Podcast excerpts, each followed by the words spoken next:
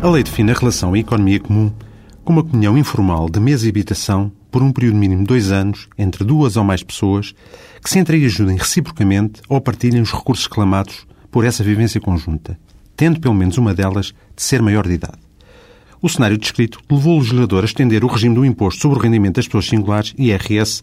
das pessoas casadas e não separadas de pessoas e bens aos membros da relação economia comum.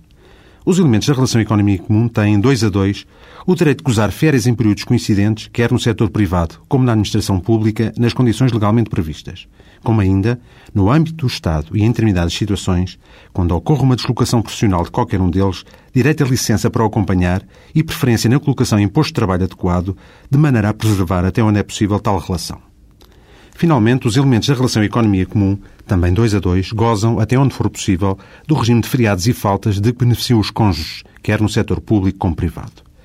Olhando agora para a ruptura fundada na morte do proprietário da casa, onde se acha estabelecida a relação economia comum, o membro ou membros sobrevivos são titulares, desde que não existam descendentes ou ascendentes do falecido, nas condições previstas na lei, de um direito real de habitação sobre tal casa de morada comum durante o período de cinco anos, bem como do direito de preferência na aquisição da mesma durante igual período. O direito do arrendamento sobre essa morada comum, que esteja em nome do elemento falecido da relação economia comum, transmite-se para o membro ou membros sobrevivos que ali vivam há pelo menos um ano.